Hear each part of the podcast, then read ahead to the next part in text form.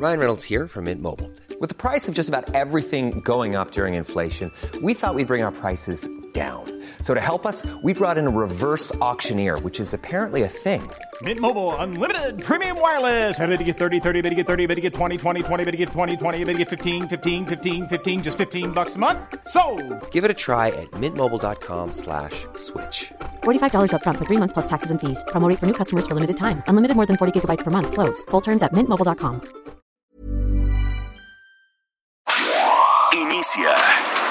Las noticias de la tarde con Jesús Martín Mendoza en Heraldo Radio.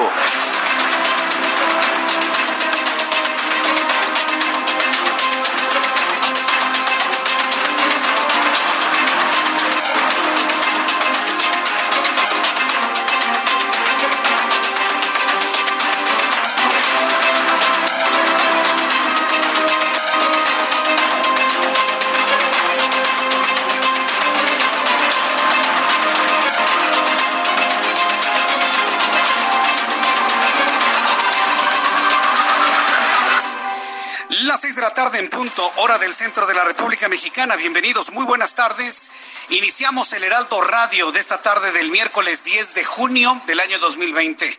Me da un enorme gusto saludarle. Bienvenido a la información. Usted que me escucha en toda la República Mexicana. Súbale el volumen a su radio. Le saluda Jesús Martín Mendoza y le ofrezco un resumen con las noticias más destacadas hasta este momento. En primer lugar, le informo que un nuevo caso de posible violencia policíaca aparece en México.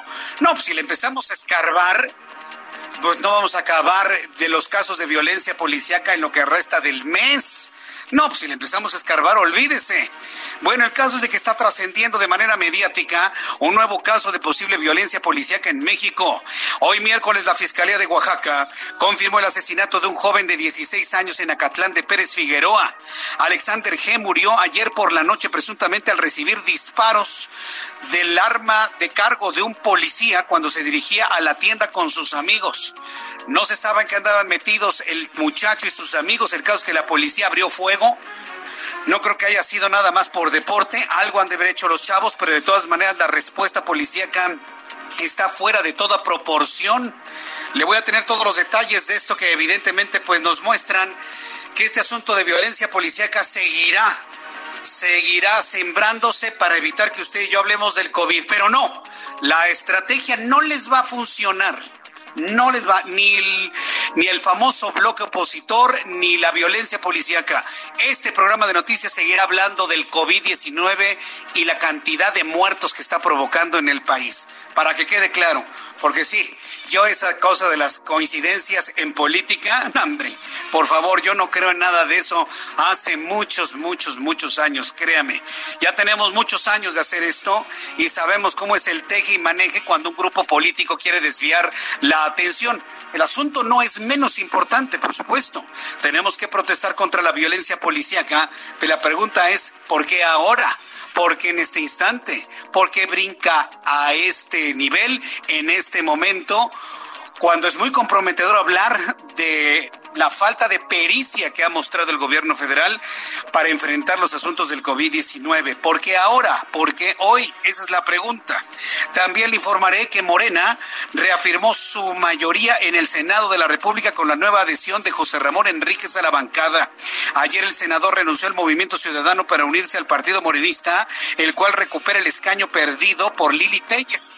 Para que vea usted cómo está la compra de voluntades con el nuevo PRI porque Morena se está comportando como el PRI en sus épocas de oro. A mí que no me vengan con otro tipo de explicaciones de que ya era hora y que la democracia son el PRI disfrazados de Morena. Escuche usted cómo se anunció precisamente esta adhesión de José Ramón Enríquez a la bancada de Morena. El doctor José Ramón Enríquez, senador de Durango, ha venido a visitarme y a solicitarme que podamos admitirlo en el grupo parlamentario de Morena. Y le hemos dado la bienvenida después de haber conversado con el grupo parlamentario de Morena, hemos decidido admitirlo. Aquí la pregunta es si de verdad fue un asunto de motu propio del propio senador antes del movimiento ciudadano o si fue una concertación, un, oye, vente para acá y mira, si te vienes para acá y te sumas acá, pues nos va a ir bien así, de esta manera, ya sabe, ¿no? Digo, por favor, no nos chupamos el dedo. Mire, ya tenemos tantos años haciendo esto. Pero bueno, esto fue lo que comentó Ricardo Monreal, presidente de la Junta de Coordinación Política del Senado de la República. También le informaré que el presidente de este país, señaló que se mantiene optimista en materia económica ya que vislumbra un crecimiento en V y no en L como anticipan los especialistas. Claro, otra vez sus datos, otra vez su propia realidad que nada tiene que ver con la realidad que todos vemos. ¿Quiere usted escuchar? Ah, por cierto, le quiero decir que este programa de noticias por respeto a usted, porque a mí me interesa que este programa de noticias en Heraldo Radio, por respeto a las audiencias, no le voy a editar los audios de Andrés Manuel López Obrador. A mí me podrán justificar de que porque se llevan mucho tiempo sus audios, pero yo no voy a ocultar el proceso mental del presidente de la República lento, pausado, Aquí no le voy a editar ningún audio de Andrés Manuel López Obrador. Me parece una falta de respeto, me parece una falta de profesionalismo.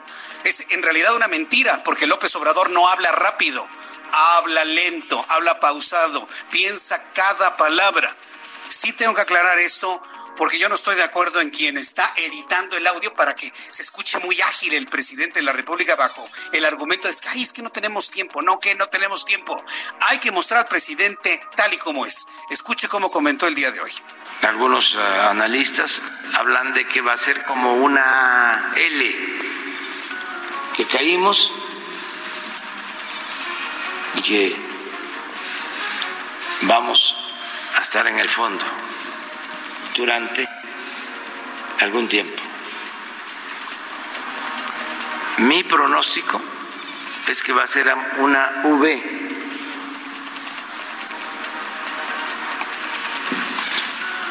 Que caímos, tocamos fondo y vamos para arriba. Así habla el presidente. Esta es la realidad. ¿Qué interés tienen algunos de ocultar esta realidad editando esas pausas? ¿Y pues, ¿sabes por qué piensa tanto las cosas? Porque ni él mismo se las cree. Una V se llama rebote técnico, presidente. Se llama rebote técnico en el ambiente financiero, económico. Es tocar fondo y tener un rebote técnico. Bueno, pues eso lo tendrán que decir los especialistas. Usted no es financiero. Y si le dieron esa percepción, bueno, pues allá, allá ellos. Digo, nuestro deseo es que así ocurra, pero si no ocurre, bueno, pues entonces ya después recuperaremos este pausado audio. También informo que la Universidad Nacional Autónoma de México informó que no reanudará clases y actividades administrativas presenciales antes del 30 de junio. La UNAM, con base en sus propios especialistas, bueno, pues está determinando mover de esta manera su calendario. Le tendré detalles más adelante. En este resumen de noticias en el Heraldo Radio, también informo que al mediodía hoy la jefa de gobierno de la Ciudad de México, Claudia Sheinbaum, anunció el programa de detección, protección y resguardo de casos de COVID-19 con el objetivo de salvar vidas e identificar casos que podrían volverse graves. Esto fue lo que dijo la jefa de gobierno. Esto que estoy planteando lo vamos a ir explicando conforme pasen los días con mucho mayor detalle. En su momento invitaremos al CINSAE, a nutrición, a medicina, al propio rector para que se pueda informar sobre este programa y el trabajo que ya estamos haciendo con las farmacias de la Ciudad de México para que nos ayuden a tener esquemas en donde las personas puedan tomarse el nivel de oxígeno en la ciudad y como ya lo vamos a explicar, en el kit que vamos a enviar, particularmente a las personas que tienen una comorbilidad, les vamos a enviar el oxímetro para que puedan estarse midiendo el nivel de oxigenación. Excelente idea de la jefe de gobierno. Y como usted podrá ver, yo siempre se lo he comentado, el plan que tiene Claudia Sheinbaum, jefa de gobierno en la Ciudad de México, es un plan más claro más aterrizado, más claro en la realidad de las cosas que vive la Ciudad de México. Nada que ver con la posición de Hugo López Gatel, nada que ver. Claudia Sheinbaum está promoviendo y está impulsando más pruebas, más detección, inclusive medición de oxigenación a través de, de oxímetros. Voy a tener más detalles de este plan de la jefa de gobierno más adelante aquí en el Heraldo Radio. También le informo que la Organización Mundial de la Salud, a través de su representación en México, dijo que el país está pasando uno de los momentos más alarmantes de la pandemia de coronavirus y pide respetar el semáforo alerta COVID. Es decir, el mensaje va de la Organización Mundial de la Salud a países como México, pero en realidad va para todo el mundo. Hay que recordar que mañana, mañana, ayer, ayer, Juan Musi nos dijo que prácticamente el mundo está apostando por esta carta. Regresar a la normalidad, pase lo que pase y eso lo está detectando la Organización Mundial de la Salud. Y bueno, pues en el caso de México le está advirtiendo a este país que está en el momento más peligroso de la pandemia y ve usted cómo está el transporte público. Bueno, ni meterse al metro. Si, si usted es una persona que se ha estado cuidando, y yo entiendo que muchos tienen que ir a trabajar, están en la idea de yo necesito dinero y ya, ya veré qué hago con el virus. Pero yo nada más le quiero decir, el virus no es un asunto de una gripita. Y por favor, créamelo eh, tenemos toda la información que hemos generado casi en 100 días, en donde le he informado que el virus del COVID no es una gripita, es un virus que le provoca un traumatismo pulmonar tan importante que no puede usted respirar. Entonces, eh, olvídese de la gripita, no es una gripita. Ay, que me va a hacer un virus si yo he comido de la basura. No, no, no, no, no sabe usted lo que dice. Quien piense de esa manera, que qué me va a hacer a mí un virus, no tiene la más remota idea de los efectos que provoca el coronavirus en una persona. Que por cierto, hoy Adriana Rivera Melo, por cierto, en Código Salud, en el Rato Televisión, hizo una gran revelación de una nota muy importante que al ratito le voy a tener. Científicos acaban de descubrir, porque hicieron un cotejo de quiénes son las personas en el mundo con mayor probabilidad de sufrir COVID-19 e inclusive morir. Pues resultó, ¿sabe cuál fue el resultado? Que las personas que tienen tipo sanguíneo A positivo, A positivo, que por cierto hay muy poco en México, es un grupo sanguíneo mucho más popular allá en Europa. Quienes tengan A positivo tienen mayor probabilidad de sufrir los efectos del COVID-19. Es una nota importantísima. Bueno, pues más adelante le voy a platicar sobre esto porque mire, la ciencia va avanzando en este tema. Bueno, ahí está la advertencia de la Organización Mundial de la Salud. En más, en este resumen, en Francia el Consejo de Ministros presentó este miércoles un proyecto de ley para poner fin al estado de emergencia sanitaria por el coronavirus. En breve le tendré toda la información. Nos vamos directamente hasta acá, eh, eh, aquí, bueno, en México. El coordinador de Morena en el Senado, Ricardo Monreal, planteó desaparecer el Instituto Federal de Telecomunicaciones, la Comisión Federal de Competencia Económica y la Comisión Reguladora de Energía. Bueno, en realidad no es desaparecerlas, es fusionarlas órgano que se llamaría Instituto Nacional de Mercados y Competencia para el bienestar con el objeto de ahorrar el 20% del dinero que se utiliza para estas tres entidades. Es una propuesta, vamos a ver si finalmente tiene eco. Gustavo de Hoyos, presidente de la Confederación Patronal de la República Mexicana, considera que la adquisición de deuda del orden entre el 1 y 2% del Producto Interno Bruto es completamente sostenible debido a que México es uno de los países menos endeudados entre los países de la Organización para la Cooperación y Desarrollo Económicos. ¿Por qué México es uno de los países menos endeudados? ¿Por el año que lleva López Obrador? No.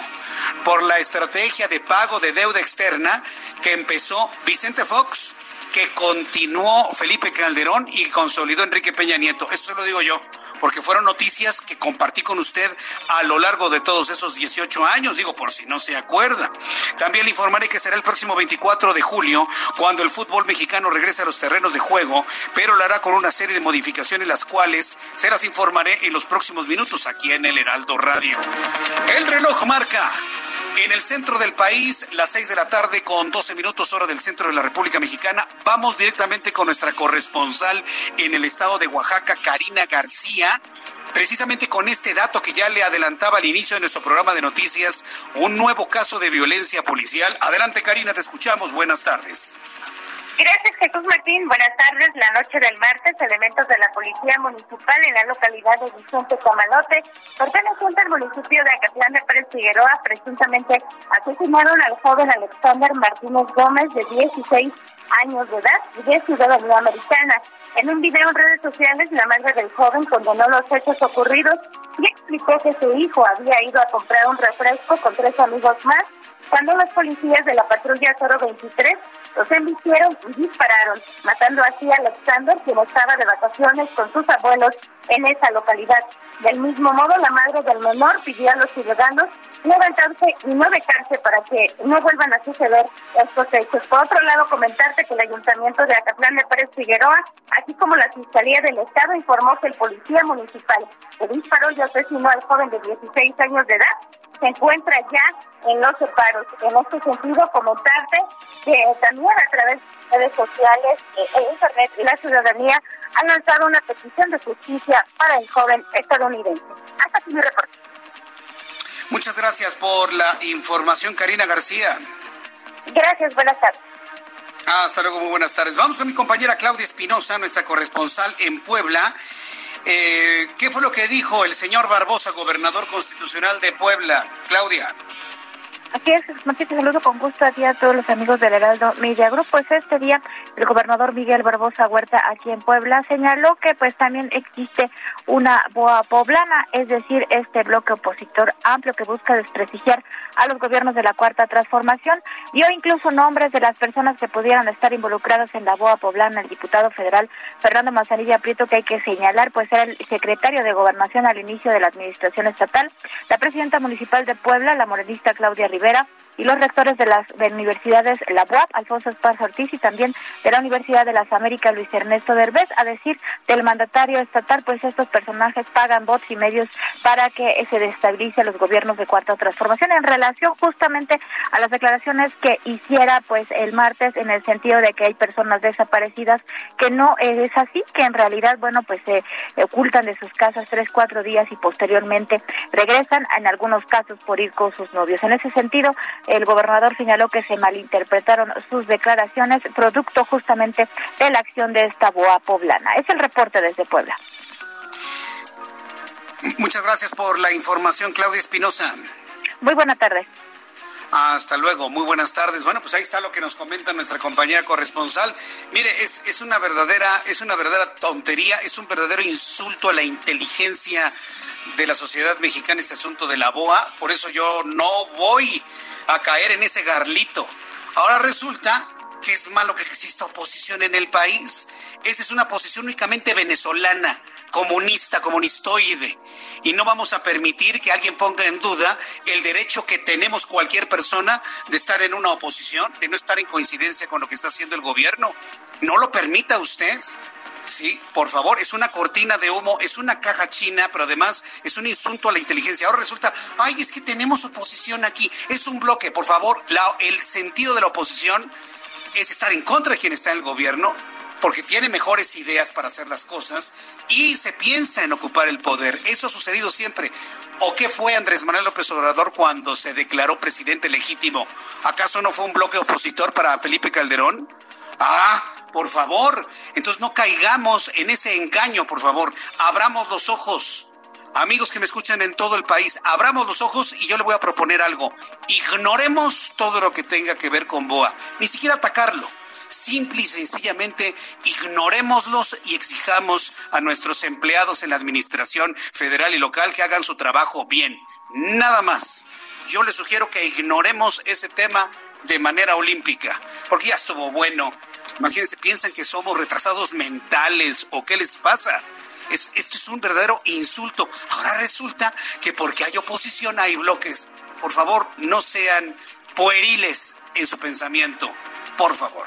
Bien, vamos a entrar en comunicación con nuestros compañeros reporteros urbanos, periodistas especializados en información de ciudad. Gerardo Galicia, ¿en qué zona del Valle de México te encuentras? Adelante, Gerardo zona centro de la capital. Jesús Martín, te saludo con muchísimo gusto. Ya hemos recorrido la avenida 20 de noviembre, se van a topar con un avance realmente favorable. Pueden alcanzar velocidades cercanas a los 40 kilómetros por hora, únicamente, por supuesto, no hay que abusar del acelerador. Antes estuvimos en la avenida Pino Suárez, está completamente libre, una excelente opción para quienes se dirigen al sur de la capital y nos movemos en estos momentos hacia las inmediaciones de la colonia progresista. Se ha detectado una toma clandestina de hidrocarburo. Te podré dar un reporte mucho más completo. Y por lo pronto, el reporte. Muchas gracias por la información, Gerardo Galicia. Hasta luego. También con la misma información, Augusto Atempa. Gusto en saludarte, Augusto. ¿Cómo van las cosas a esta hora de la tarde? Jesús Martín, excelente tarde. Yo me encuentro en la zona poniente y no sé si sea por el coronavirus o porque es mitad de semana, pero hay muy poco tráfico periférico y no solo en un sentido, sino esto es en ambos sentidos. Muy pocos vehículos circulando en una vialidad que normalmente a esta hora se encuentra bastante llena. Recorrimos el tramo de norte a sur, desde el bosque de Chapultepec hasta la Picacha justo en poco más de 15 minutos.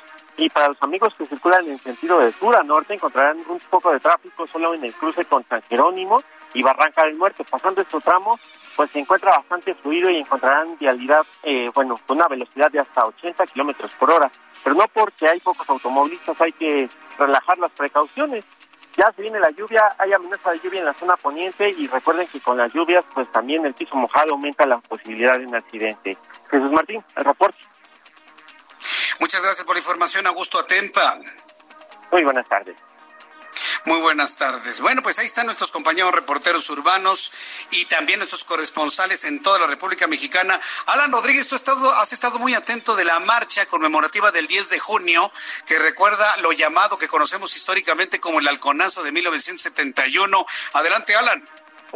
Es correcto, Jesús Martín. El día de hoy estuvimos presentes en el casco de Santo Tomás y también en las inmediaciones de la Escuela Normal para Maestros, esto en Calzada México Tacuba, justo a la altura de la Avenida de los Maestros. Se tenía previsto que el día de hoy se realizara una marcha con dirección hacia la explanada del Zócalo Capitalino por parte del Comité del 68, que son quienes recuerdan cada año en esta fecha, pues esta emotiva eh, pues fecha histórica para la Ciudad de México, el llamado Alconazo, la masacre del jueves de Corpus Christi. Sin embargo, debido al semáforo rojo de esta pandemia de coronavirus que prevalece en la capital del país, esta movilización se decidió llevar a cabo en las redes sociales con el hashtag Alconazo para recordar esta memórica fecha. Algunos representantes de este movimiento acudieron hacia el Zócalo Capitalino, en donde únicamente pronunciaron algunas palabras de protesta frente al Palacio Nacional y esta movilización finalizó inmediatamente. Por lo pronto nosotros nos encontramos en este punto que es la estación del metro normal, donde pues bueno, permanecen personal de la Secretaría de Seguridad Ciudadana esperando a que les den la indicación de retirarse, pues esta movilización hoy no se llevó a cabo. Es por lo pronto Jesús Martín el reporte que tenemos. Gracias por la información, Alan. Excelente tarde. Sin duda, este año 2020 va a ser buenísimo para recordar en todos, todos los sentidos. Bueno, como verá, tenemos una tarde intensa, sabrosa de noticias, así que si usted está en su casa, vaya preparando té, café, chocolate, alguna botana, siéntese con toda la familia, vamos a comentar las noticias. Si usted está en el transporte público, comente, platique las noticias con quien le va acompañando, por supuesto, va usted en su automóvil, también comente las noticias. Quiere utilizar cubrebocas, bueno, que se escuche bajito, por supuesto, pero créame, vamos a revisar toda esta información importante el día de hoy. Claro, también recordando qué es lo que sucedió un día como hoy, 10 de junio en México, el mundo y en la historia. Abraham Arreola.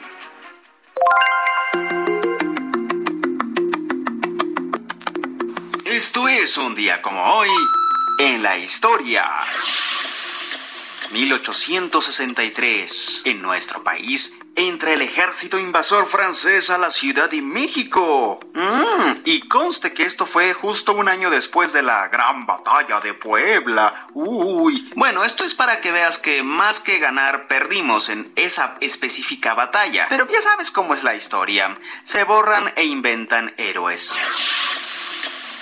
1907 en París, Francia, Auguste Lumière presenta la fotografía en color. ¡Ay, Chihuahua!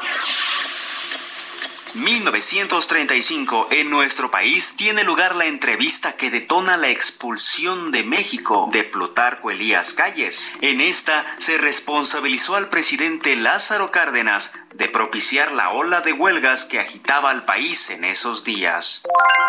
Y justo en ese año, pero a nivel internacional, es decir, 1935, se funda también la Asociación de Alcohólicos Anónimos. Además, en 1944, en Londres, cae el primer cohete bomba B-1 lanzado desde la Alemania nazi, que como dato curioso, la bomba B-1 sería uno de los primeros prototipos para después trabajar en la carrera espacial. Pero eso es otra historia. 1971. En México sucede la matanza del jueves de Corpus. Los denominados halcones reprimen manifestaciones estudiantiles en la Ciudad de México y asesinan a 120 estudiantes. Además, Hoy es el Día Internacional de la Heráldica. Según la RAE, Heráldica es el arte de explicar y describir los escudos de armas de cada linaje, ciudad o persona. Esto fue un día como hoy en la historia. Muchas gracias, Abraham Arreola, por las efemérides del día de hoy. Sí, el halconazo, el halconazo. Se están eh, recordando momentos muy importantes en la historia, momentos que históricamente atan de manos a los gobiernos de ahora. Y no porque diga que se tenga que matar a nadie, por supuesto que no, no me vaya a interpretar.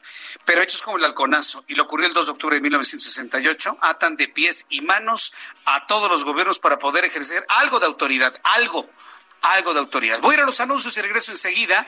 Le invito para que me vea a través de YouTube Jesús Martín MX y en mi cuenta de Twitter escríbame arroba Jesús Martín MX. Escuchas a Jesús Martín Mendoza con las noticias de la tarde por Heraldo Radio, una estación de Heraldo Media Group. Heraldo Radio, la HCL se comparte, se ve y ahora también se escucha. Escucha las noticias de la tarde con Jesús Martín Mendoza. Regresamos.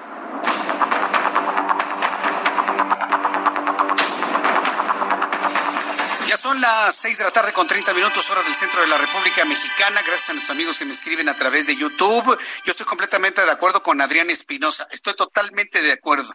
Iván Salas, que es uno de nuestros amigos, nos saluda mucha gente, ¿no? Pero pues Iván es el Contreras, ¿no? Y, el chat no sería lo mismo sin el Contreras de Iván Salas. Yo, yo, creo que ya te volviste fan de este programa, ya tienes buenos amigos, hasta te vas a casar, yo creo, aquí en el chat, mi querido Iván.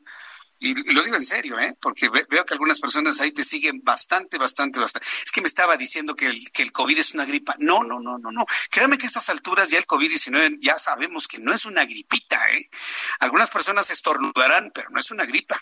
Ya le estaba platicando a nuestros amigos en YouTube, en el corte comercial, de un caso que conocí y que evidentemente pues muestra que ni siquiera le subió la temperatura y ya tenía síntomas de no poder respirar, malestares, dolores musculares, dolores articulares, o sea, quítese de la idea de que el COVID es, es un gripón loco. No, hombre, qué gripón y qué ocho cuartos. Estamos hablando de una sintomatología que ya empieza a ser mucho más clara y que de ninguna manera se asocia con una gripe como tal en la mayoría de los casos. Hablaremos de esto un poquito más adelante y le invito para que siga escuchando las noticias. Hoy ocurrió desde el ámbito político algo muy significativo, algo que nos habla mucho de lo que es la operación política de los verdaderos operadores políticos como un Ricardo Monreal, evidentemente. Pero también debo decirle, podemos usted y yo tener toda la buena o mala impresión de un partido como el Movimiento de Regeneración Nacional, pero si usted se pone a reflexionar que dentro de este partido hay expriistas, experredistas y políticos de cepa, bueno, pues entonces vamos a notar que hay una operación política digna de ser revisada y digna de considerar la noticia. ¿A qué me refiero? Que en el momento en que salió Lili Telles de la fracción parlamentaria de Morena en el Senado, había perdido la mayoría absoluta el, partido en el Senado de la República, pero renuncia un, un senador del Movimiento Ciudadano y pide unirse a la fracción parlamentaria del Movimiento de Regeneración Nacional. Es decir, el efecto que buscaba la salida de Lili Telles ha quedado completamente nulificado y de esta manera, pues Morena ha reafirmado su mayoría en el Senado de la República con la nueva adhesión de José Ramón Enríquez a. ¿Cómo la ¿Cómo les que ah, nos dirían cómo les quedó el ojo Jesús Martín? Me dirían. Ayer el senador renunció al Movimiento Ciudadano para unirse a Morena, que recupera el escaño perdido la semana pasada con la salida de la senadora Lili Telles, quien se unió al Partido Acción Nacional, lo que convierte a Acción Nacional en la primera oposición en el Senado de la República. Con este cambio, la cuarta transformación debilita al bloque opositor, quien contará con un voto menos en contra de las iniciativas del gobierno. Perdón, le estuve leyendo textual, pero Moreno no es ninguna transformación. Me niego a referirme a Morena y al gobierno como cuarta transformación. Eso no nos corresponde, le corresponde a los historiadores del futuro. Es una pretensión que vuelvo a lo mismo insulta la inteligencia de la gente de este país. Bueno, con este cambio el Movimiento de Regeneración Nacional busca debilitar al bloque opositor, quien contará con un voto menos en contra de las iniciativas del gobierno. Morena y sus aliados políticos. Desde hace varios meses, el exintegrante del Movimiento Ciudadano recibió propuestas para incorporarse a Morena, pero fue en medio de la pandemia y el conflicto cuando se tomó la decisión. Vamos a escuchar al senador que se cambia del Movimiento Ciudadano a Morena. Y la pregunta es, ¿lo hizo nada más de gratis? José Ramón Enríquez. Me sumo a la transformación del país comprometido con México y con las familias y que nuestro trabajo desde el Senado pueda contribuir, porque si queremos un mejor futuro para México, hay que construirlo juntos, unidos. Hoy vivimos un momento complejo, difícil y que nos necesita este país a todos. Por un México unido, México te quiero seguro, México te quiero feliz. Bueno, pues mire, ya la vida la vida ajustará cuentas con todas estas personas que por un cálculo personal o un cálculo de grupo le dan la espalda a lo que necesita el país. ¿Y qué necesita el país? El país necesita equilibrios. El país no necesita otro PRI. El país no necesita, México no necesita otro PRI, necesita un legislativo donde haya un equilibrio de poder que obligue al diálogo, que, que obligue, por supuesto, al diálogo entre todas las fuerzas políticas para que se pueda obtener lo mejor para todos, no nada más tener una sola fuerza. Entonces, eh, yo sí quiero dejar esto en claro, y eso no me vuelve parte de ningún bloque porque no existe, pero que yo le diga, cuando vote el año que entra en el 2021, vote para un equilibrio en el poder legislativo, ¿eh? Por favor, porque si usted hace lo contrario y entonces vota por un solo partido de manera pareja, lo único que está haciendo es revivir al PRI con otro nombre. Va a revivir al dinosaurio con una piel de oveja. Entonces, por favor, piénselo. Y lo digo con toda responsabilidad, su servidor Jesús Martín Mendoza. Y este es un comentario a título personal, completamente a título personal. Entonces, necesitamos equilibrios en el poder político en México. Pero bueno, pues así están las cosas en este momento y ahora la oposición es la que tiene que verse lo más inteligente que pueda, lo más inteligente que pueda para poder de alguna manera hacer prevalecer la razón, lo que queremos pues ni siquiera las minorías, ¿eh? la otra mitad del país. Y si usted me obliga, somos mayoría quienes no votamos por el actual gobierno. ¿eh? Porque si usted suma lo que obtuvieron todos los otros partidos diferentes a Morena, son mucho más, mucho más millones, inclusive los que no fueron a votar. Entonces, vámoslo viendo en números, que las matemáticas, gracias a Dios, no mienten. México ya tocó fondo en la crisis económica provocada por la pandemia de COVID-19. ¿Sabe quién dijo esto? ¿Quién cree? Ay, pues usted ya sabe quién. En su propia visión de las cosas, que ya tocamos fondo en lo económico. Le voy a decir una cosa, ojalá. Ojalá, de verdad, ojalá. Ojalá, presidente, ojalá tenga usted razón de que ya tocamos fondo. Pero pues los elementos de analistas financieros, a quien, perdóneme, yo le creo más a un analista financiero que el dato que usted pueda tener, o a una firma, o a un Banco Mundial, o a un Banco de México, o a un Fondo Monetario Internacional, perdón, yo le tengo más credibilidad a esos, a esas instancias, porque a eso se dedican.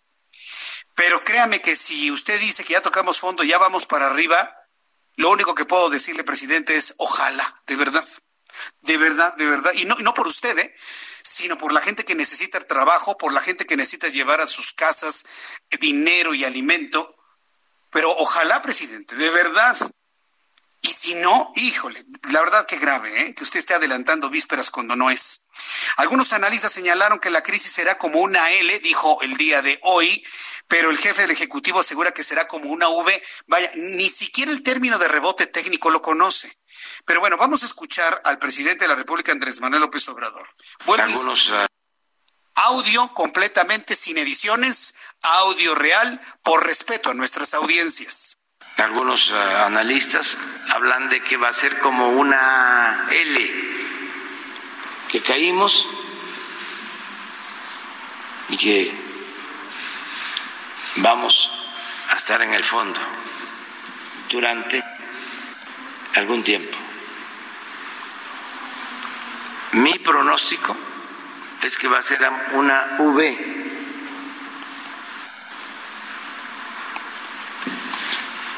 Que caímos, tocamos fondo y vamos para arriba. Ojalá, presidente. Ojalá, de verdad, ojalá. Pero la evidencia que tenemos de otras instancias no lo ven de esa manera. Pero ojalá, ojalá, ojalá tenga voz de profeta. ¿eh? Y vuelvo a decirlo, no por él en lo particular, sino por los millones de mexicanos que necesitan volver a trabajar, que necesitan dinero, esos padres de familia que se ven desesperados, que se miran las manos y dicen, yo necesito trabajo para poderle llevar pan a mis hijos. Por ellos, ojalá tenga usted razón. Y si no, presidente, pues vaya viendo un plan B ¿eh? para poder apoyar a millones de familias, millones de hombres y mujeres que han perdido su trabajo y que con esta crisis pues necesitan de verdad un apoyo, pero un apoyo constante, no una, no una dádiva. Se necesita un apoyo de oportunidades para poder seguir adelante. El coordinador del Movimiento de Regeneración Nacional, Ricardo Monreal, sin duda personaje de la noticia, ¿eh? El día de hoy, personaje de la noticia, Ricardo Monreal, precisamente por los comentarios que hizo sobre la adhesión del ex senador del Movimiento Ciudadano que se integra a la fracción parlamentaria del Movimiento de Regeneración Nacional, hoy hizo también otra propuesta, que insisto, es una propuesta, una propuesta que ya veremos en la negociación si esto puede funcionar, porque mire, esto que le voy a decir no se puede ver nada más como un beneficio de carácter administrativo económico. Hay que ver si verdaderamente operativamente conviene fusionar a la Comisión Reguladora de Energía, al Instituto Federal de Telecomunicaciones y a la Comisión eh, Federal de Competencia Económica. Mire, fusionar a las tres para ahorrarse el 20%, pues suena atractivo. Pero si se fusionan y ya no son eficientes en lo que tienen que hacer, esa es otra cosa. Entonces, no todo se puede tamizar en función de los ahorros. También tiene que verse la eficiencia en el trabajo de las entidades. Que quieren que cuesten menos, bueno, entonces adelgácenlas o hagan una propuesta de adelgazamiento. Pero, por ejemplo, hoy Ricardo Monreal propone eh, fusionar al Instituto Federal de Telecomunicaciones, que por cierto seguramente usted recordará qué trabajo nos costó crear esta, y digo nos costó, porque nos le costó al país, le costó a los medios de comunicación estar informando, informando cómo se sustraían todas estas eh, potestades de medios de comunicación eh, electrónicos de la Secretaría de Comunicaciones y Transportes para colocarlas en una entidad autónoma. O sea, eso fue una verdadera revolución desde el punto de vista eh, administración gubernamental. Bueno, poner al Instituto Federal de Telecomunicaciones, la Comisión Federal de Competencia Económica y la Comisión Reguladora de Energía en una sola entidad que se llamaría Instituto Nacional de Mercados y Competencia para el Bienestar. Así, se bautizaría. Seguiría siendo una entidad completamente autónoma del gobierno federal, pero pues dice Ricardo Monreal que esto traerá en consecuencia un ahorro del 20%. Estas dependencias tendrían la tarea de garantizar esta dependencia, ya con las otras tres fusionadas, tendrían la tarea de garantizar la libre competencia, concurrencia, además de prevenir y combatir los monopolios en los sectores de telecomunicaciones y radiodifusión dentro del marco normativo del Tratado Comercial entre México, Estados Unidos y Canadá. En respuesta, la bancada del Partido de la Revolución Democrática advirtió que se trata de un atentado contra la autonomía de las dependencias y un retroceso en la democracia, ya que pretende centralizar las decisiones de tres dependencias en una sola que podría estar bajo el control de la presidencia.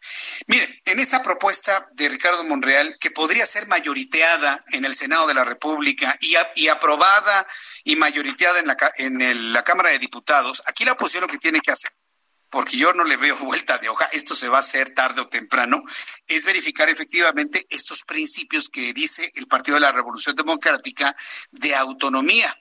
Porque si se van a fusionar para que otra vez queden dentro del control presidencial, porque antes esto estaba dentro del control presidencial, estamos en verdadero retroceso. Verdadero retroceso. Estamos retrocediendo a los tiempos de un PRI de los setentas, de los sesentas ya habíamos advertido ese retroceso y bueno, pues hoy lo está advirtiendo el Partido de la Revolución Democrática, ni más ni menos la cuna del Movimiento de Regeneración Nacional. Es una mera propuesta, todavía no ha avanzado y vamos a ver finalmente qué es lo que va a ocurrir hacia adelante. Mientras tanto, la dirigencia del PRD advirtió que la iniciativa es un atentado contra la autonomía, como le había comentado, y eh, bueno, pues vamos a estar muy atentos en las reacciones que se generen en otros partidos políticos. Cuando son las seis de la tarde con 43 minutos hora del centro de la República Mexicana. Me da mucho gusto saludar a Andrea Merlos, nuestra editora del Heraldo de México, eh, a quien yo le agradezco mucho estos minutos de comunicación con el auditorio del Heraldo Radio. Andrea, qué gusto saludarte, bienvenida, muy buenas tardes. Hola Jesús Martín, buenas tardes a todo tu auditorio, ¿cómo están? Bien, afortunadamente, ¿tú qué tal? ¿Cómo van las cosas en el Heraldo de México, mi querida Andrea?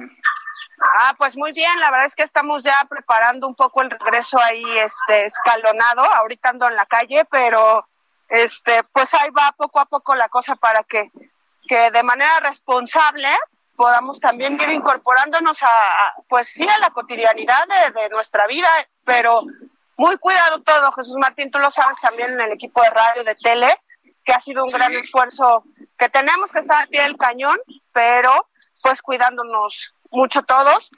Y, Efectivamente. Y bueno, hoy, hoy este, te quiero hablar de algo que la verdad es que cada vez creo que toma más vuelo, toma más fuerza, porque es un sector del que se habla mucho, pero al final no hay nadie que lo esté ayudando y lo esté salvando y es el sector restaurantero, Jesús Martina, a quienes de muchas formas acusan de fifís, ¿no? O sea, acusan de, de ser empresarios, de tener mucho dinero, de tener que salvarse a sí mismos. Y la verdad es que hay un llamado de auxilio real y, y además pues con mucho origen en la desesperación de muchos empresarios que están reunidos en la que están reunidos en la Canidad Jesús Martín y que ahorita lo que están pidiendo es que se liberen créditos desde el gobierno de tal forma que estos créditos puedan ser de fácil acceso y de fácil pago. Es decir, los restauranteros lo que están viendo es que la mayoría de créditos que están eh, dando los bancos, las instituciones, les significarían una deuda que no van a poder pagar. Y es algo que parece muy fácil de explicarlo, pero en realidad llevan meses sin operar y ahora se endeudarían mucho más. Entonces, hay un llamado al gobierno federal a que se sienten a la mesa y trabajen en estos, en estos tipos de créditos que puedan ayudarle a tener un poco más de recursos para poder ser, sobrellevar todos estos meses, digamos, y recuperar tanto salarios como la infraestructura.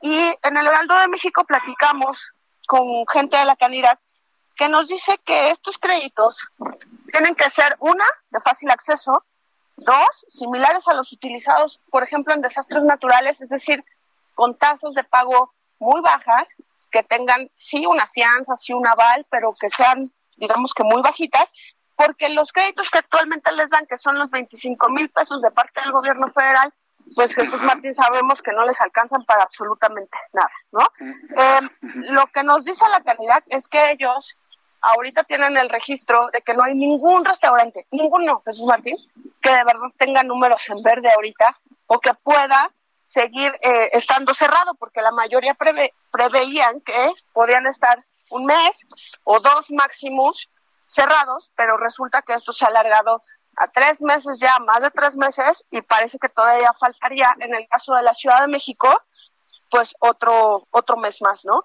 Entonces, sin duda alguna hay una petición, y por eso empecé diciéndote que es muy curioso que parece que nadie lo está viendo, pero, pero ahí hay un sector que está en medio entre nosotros los, los empleados y los grandes empresarios, que son aquellos que tienen pequeños comercios, que tienen invertidos todos sus recursos en, en proyectos tal vez medianos y que ahorita están viéndose en todas las problemáticas posibles para poder salir adelante, Jesús Martín.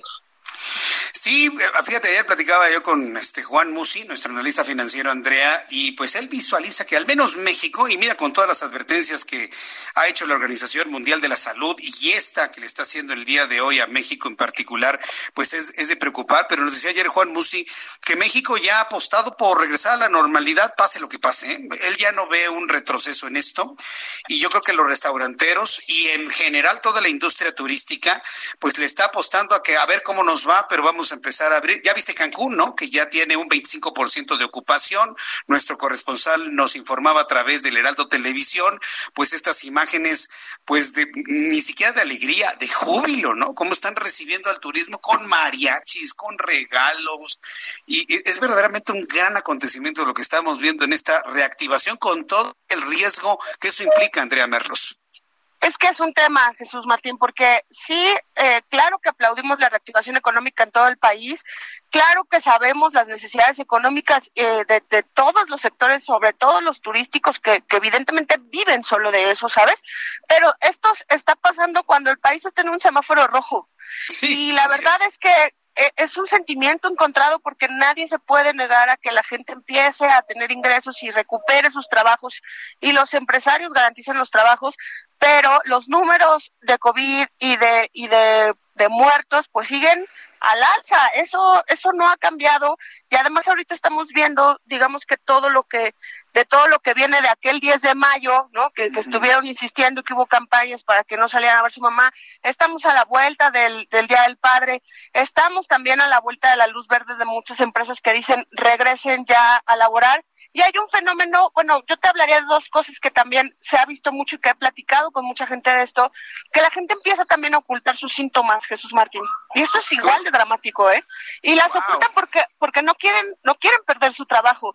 Entonces, si si el si el directivo de una empresa o si el dueño de una empresa no está sobre todos los protocolos que se están imponiendo en cuestión de, de, de sanidad, que es la temperatura, el gel antibacterial, pues sí proveerles los cubrebocas, sí conseguirles las pruebas rápidas, pues imagínate los focos rojos que va a haber, porque hay quien tiene temor de perder su trabajo, Jesús Martín, y no podemos juzgarlo, todo el mundo está en esa situación.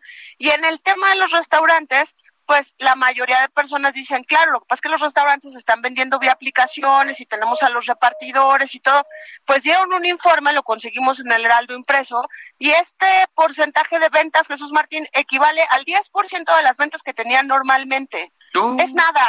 La verdad es, que es un tema hasta de sobrevivencia. No están saliendo, no están 10% ¿eh? no salen, no, no salen, no salen. Y, y también la gente, pues, entre más alarga la cuarentena y, y, más tienes problemas económicos, pues también menos consumes en restaurantes y en, y en lugares en la calle. Entonces, es un círculo vicioso, sí, por eso te insisto que es, es de sentimientos encontrados porque nadie los puede juzgar, pero el hecho real y preocupante es que en todo el país seguimos en rojo. Y ojalá que si alguien no tiene la necesidad de salir y tienen la conciencia de que no son tiempos de vacaciones, pues se cuiden más porque lo que está en juego, siempre lo he dicho en, este espacio contigo, Jesús Martín, lo que está en juego es la vida. Andrea Merlos, yo te agradezco mucho este comentario, este análisis, eh, eh, estos datos, ¿no? Porque también nos abren los ojos estos datos. 10% quienes están vendiendo a domicilio comida para llevar. No, no, no, es, es verdaderamente dramático. Andrea Merlos, muchas gracias por tu participación. Escuchamos la próxima semana, Andrea. Gracias a ti, saludos a todo el auditorio, cuídense mucho todos. Tú también cuídate mucho, mi querida Andrea Merlos, editora general del Heraldo de México. Recuerde que el Heraldo de México hace esta serie de análisis, comentarios, opiniones y sobre todo periodismo de datos, que la verdad nos ayuda muchísimo a normar criterio sobre la situación que viven. Imagínese un restaurantero, ¿no? Que pone su manta, comida para llevar o a domicilio, y ya se sus repartidores, se apoya en Rapid, se apoya en Uber Eats y demás, le va bien, y lo más que logra alcanzar es el 10%, 10% de lo que vendía en condiciones normales. Va a haber restauranteros que van a tener que decir, ¿saben qué? Si yo cierro. Si esto se mantiene, si esto se mantiene más días así, más semanas así, yo cierro y señores, pues si los vi, gracias por su participación, no los puedo liquidar porque no tengo dinero. Eh, precisamente por eso es la apuesta que estamos viendo, que estamos viendo una reactivación económica. Dice Andrea, quien tenga la posibilidad, quédese en casa, quien tenga conciencia, quédese en casa. Si ustedes de esas personas que pueden todavía quedarse en casa, pues hágalo, de verdad hágalo. Cuídese mucho y cuide a los demás. Y si tiene la posibilidad, tenemos la posibilidad de ayudar a los demás, de verdad hay, hay que hacerlo, hay que hacerlo. Por lo pronto, mire, el gobierno federal, a través también de su legislativo eh, y el poder legislativo, ya están ahí trabajando con algunos asuntos. Recuerda que le comenté antes del comentario de Andrea Merlo sobre esta propuesta de Ricardo Monreal de la fusión de la Comisión Reguladora de Energía, el IFT y la COFESE. Bueno, fíjese que también hay reacciones del partido de, de la dirigencia, no nada más de los senadores, sino de la dirigencia del Partido de la Revolución Democrática, quien advirtió que la iniciativa es un atentado contra la autonomía de las dependencias y un retroceso a la democracia, pues con el falso argumento de la austeridad republicana pretenden centralizar las decisiones de tres dependencias en una sola que el presidente pueda controlar. Imagínense lo que estamos hablando. Que nuevamente regrese el control presidencial, la concesión de una estación de radio de televisión. ¿A qué le suena, eh? ¿A qué le suena? A ver, díganme usted, ¿a qué le suena? Bueno, pues esto es lo que ha planteado la dirigencia del, Partido de la Revolución Democrática. Asimismo, el PRD calificó de preocupante la iniciativa del Movimiento de Regeneración Nacional que pretende recortar los órganos reguladores del Estado y con ello eh, este gobierno quiera seguir achicando la administración pública federal para que todas las decisiones se concentren Aquí el texto dice en una sola persona, no, que todas las decisiones se concentren en el presidente Andrés Manuel López Obrador. Es lo peor que nos puede pasar el regreso del presidencialismo exacerbado. Pero para que vea, fueron los, los moreni, no, los perredistas, fueron los perredistas, fue la izquierda de este país, aglutinada antes en el PRD y en otros partidos, quienes le quitaron el poder al presidente de la República. Y ahora estos mismos, ahora haciendo poder, le quieren recuperar ese poder al presidente de la República. Yo creo que usted y yo no deberíamos permitir semejante atentado. ¿eh? Son las seis de la tarde con 55 minutos. Qué rápido se nos fue una hora de noticiero. Vamos a ir a los mensajes comerciales. De regreso le presento un resumen con lo más importante. Iremos al, Salón Tesorería en el Palacio Nacional para la actualización de los números de COVID-19. Recuerde que no hay cajas chinas en este programa que nos haga quitar la mirada de la cantidad de personas fallecidas en nuestro país por COVID-19. Voy a los anuncios y regreso enseguida. Escríbame, arroba Jesús Martín MX. Escuchas a Jesús Martín Mendoza con las noticias de la tarde por Heraldo Radio, una estación de Heraldo Media Group.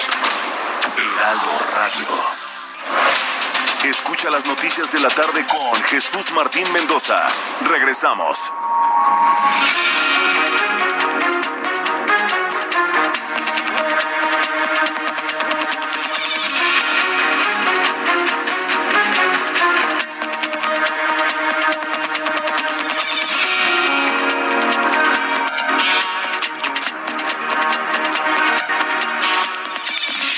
Siete en punto, hora del centro de la República Mexicana. Escucha usted del Heraldo Radio. Le saluda Jesús Martín Mendoza con un resumen y las noticias más importantes, más destacadas hasta este momento. En primer lugar, le informo que Morena reinició hoy una auditoría financiera a la gestión de la señora Jacob Polemski por la compra millonaria de inmobiliarios durante su gestión, en el que invirtió 810.5 millones de pesos para la compra-venta de inmuebles y en contratos de obra y comprometió el pago de otros 433 cuatro millones de pesos más. En total estaría en duda al menos la legalidad y el fundamento de pagos y ofertas de un pago total de 1.243 millones de pesos de enero de 2019 a los primeros meses del año 2020 toda la, maquinaria del Movimiento de Regeneración Nacional contra Jacob Polemski, de pronóstico reservado. También le informo que el pasado domingo 7 de junio, Alexia Ortiz y Johanny Álvarez tenidas por la Policía Municipal de Ciudad de Zagualcoyotl en el Estado de México. En un video filmado por una cámara de seguridad en esa entidad, se aprecia cómo los policías de NESA las detienen, luego las golpean y las suben a una patrulla. Según denuncias en redes sociales, Alexia y Johanny no están detenidas y hasta el momento se desconoce su paradero, asegurando que los familiares continúan en su búsqueda. Hasta el momento, las autoridades mexiquenses no se han pronunciado al respecto. En este resumen de noticias le informo que la UNAM, la Universidad Nacional Autónoma de México dio a conocer que volvió a entrar al selecto grupo de las 100 universidades mejores en todo el planeta. El QS World University Ranking del 2021 coloca a la UNAM tres sitios arriba y bueno, pues la pone en el lugar número 100. La UNAM pese la que le pese, y aún con todas las intenciones de torpedearla, con paros, con tomas y demás, estos grupúsculos de anarcos que han invadido y de porros que han invadido la UNAM, aún la UNAM orgullosamente es una de las mejores universidades de todo el planeta. Sintámonos orgullosos de la UNAM y quienes han estudiado en la UNAM, quienes dan clases en la UNAM, siéntanse orgullosos porque están en la mejor casa de estudios del mundo de habla hispana, no me queda la menor duda. Felicidades, UNAM. Y el directorio del Fondo Monetario Internacional aprobó este miércoles un préstamo de emergencias para Guatemala por 594 millones de dólares para que el país haga frente a las necesidades urgentes de balanza de pagos derivados de la pandemia de COVID-19. También informo que el presidente de los Estados Unidos, Donald Trump, Trump anunció que reanudará los mítines de la campaña por su reelección que estaban suspendidos por la pandemia de COVID-19 en cuatro estados, incluido el electoralmente disputado el estado de Florida. El equipo de campaña del presidente no ha indicado aún cuáles serán las exigencias sanitarias para prevenir contagios bajo lo que se celebrarán estas aglomeraciones que suelen realizarse en grandes estadios.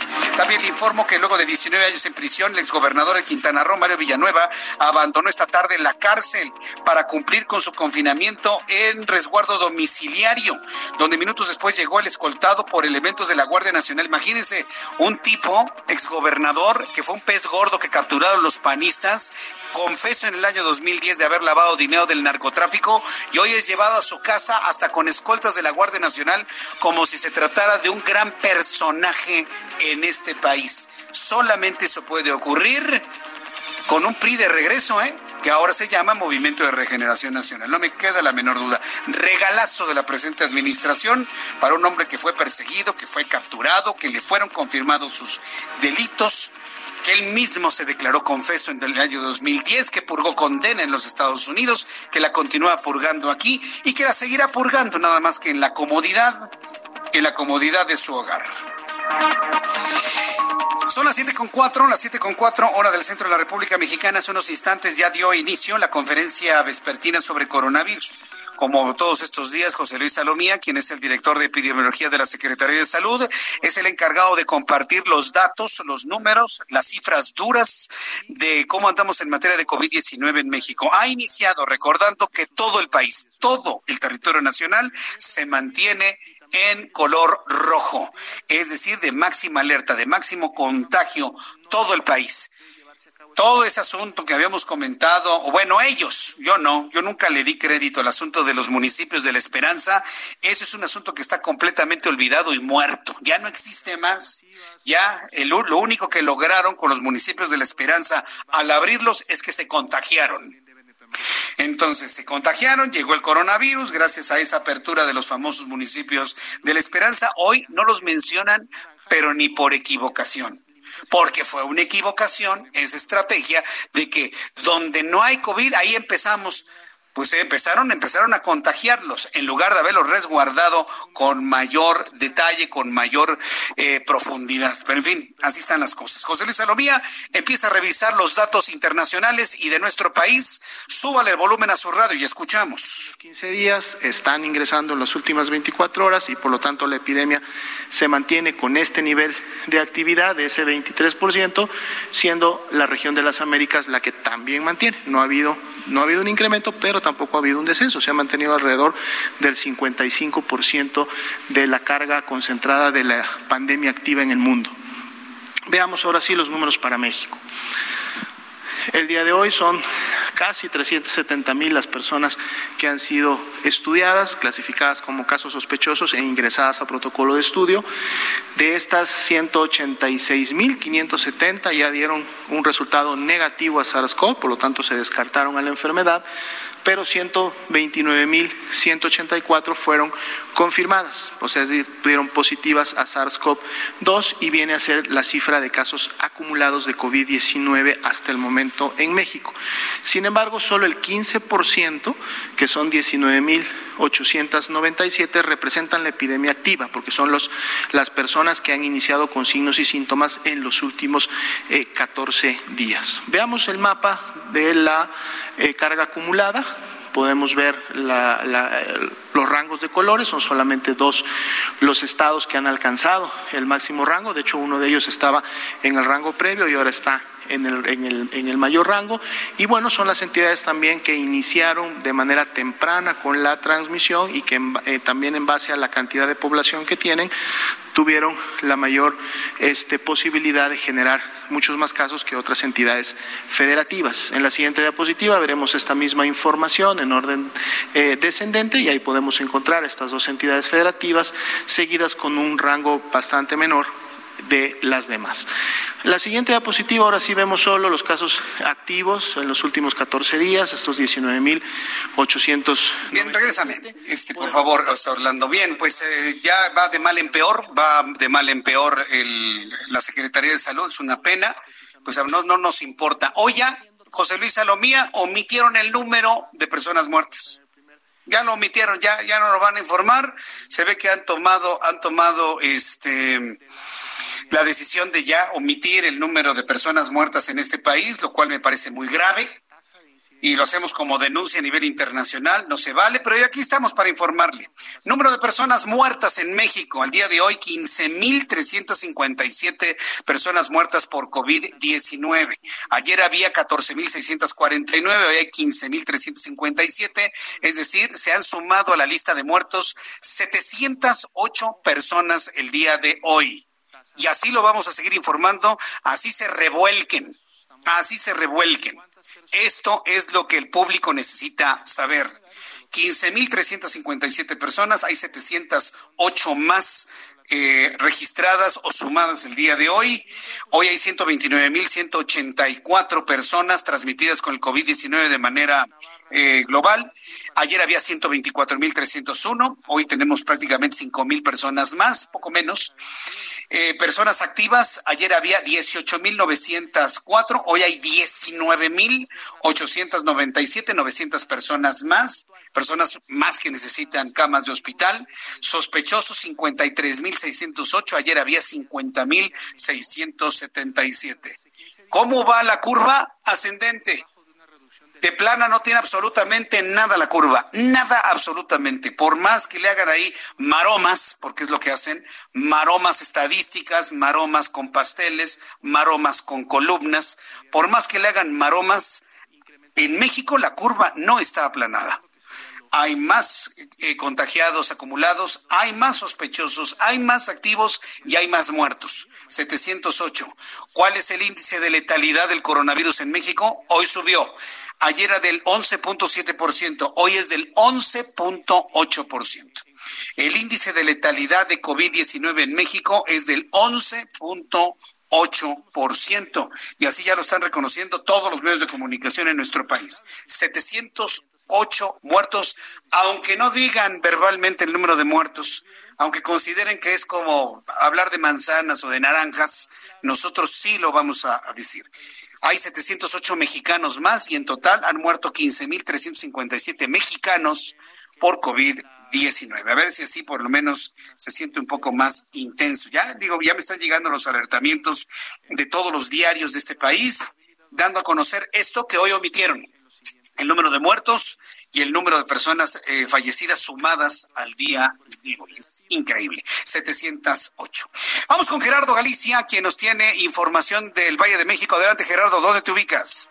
Así es, Jesús Martín, justo a un costado del Gran Canal confirmamos esta toma clandestina que fue encontrada en la colonia progresista de la Venustiano Carranza. Estamos ubicados justo eh, sobre la calle Chiclera, muy cerca del eje 1 Norte. Y es justo en este perímetro donde se dan cita elementos ya de personal de Pemex, de la Fiscalía General de Justicia de la Ciudad de México, de la Secretaría de Seguridad Ciudadana y del Ejército Mexicano. No hay personas detenidas y esta toma clandestina de hidrocarburo se da luego de trabajos de investigación al haber detectado otra fuga en la zona de Escapotzalco hace algunas semanas. No hay riesgo para los vecinos, nos han comentado ya personal de protección civil. Mientras tanto, toda esta zona va a quedar acordonada y personal de Pemex se queda laborando justo en este punto. Para mayor referencia, estoy muy cerca del eje 1 Norte y el eje 3 Oriente. Y por lo pronto, Jesús Martín, el reporte. Muchas gracias por la información, Gerardo Galicia. Hasta luego. Augusto Atempa, ¿en dónde te ubicas? Adelante, Augusto. Jesús Martín, nosotros nos ubicamos en la zona poniente y es que esta tarde los elementos de la Fiscalía General de Justicia se presentaron en el inmueble marcado con el número 1265 de la calle Lomas de Virreyes, es la colonia Lomas de Chapultepec, y es que la policía fue informada sobre el hallazgo de un cuerpo del sexo masculino, el cual presentaba golpes en varias partes del cuerpo, principalmente en la cabeza. La víctima se encontraba dentro de una de las habitaciones de dicha casa. Al lado del cadáver estaba un tubo con el que fue ultimado y eh, un par de maletas. Hasta el momento las autoridades no han dado a conocer la identidad de la víctima, pero se iniciaron las investigaciones para determinar el móvil del crimen y dar con el responsable. Por lo pronto, es la información que yo te tengo. ¿En qué calle de las Lomas ocurre esto? Es en la calle Lomas de Virreyes, en el número 1265. 1265 de Lomas de Virreyes. Bueno, pues estaremos atentos de lo que encuentren las autoridades en esta investigación. Gracias eh, por estos datos, Augusto Tempa. Muy buenas tardes. Hasta luego, que te ve muy bien. Bueno, pues hasta aquí nuestro resumen de noticias. Como siempre le digo, gracias por estar con nosotros. Hasta aquí el resumen de noticias y le invito para que siga con nosotros.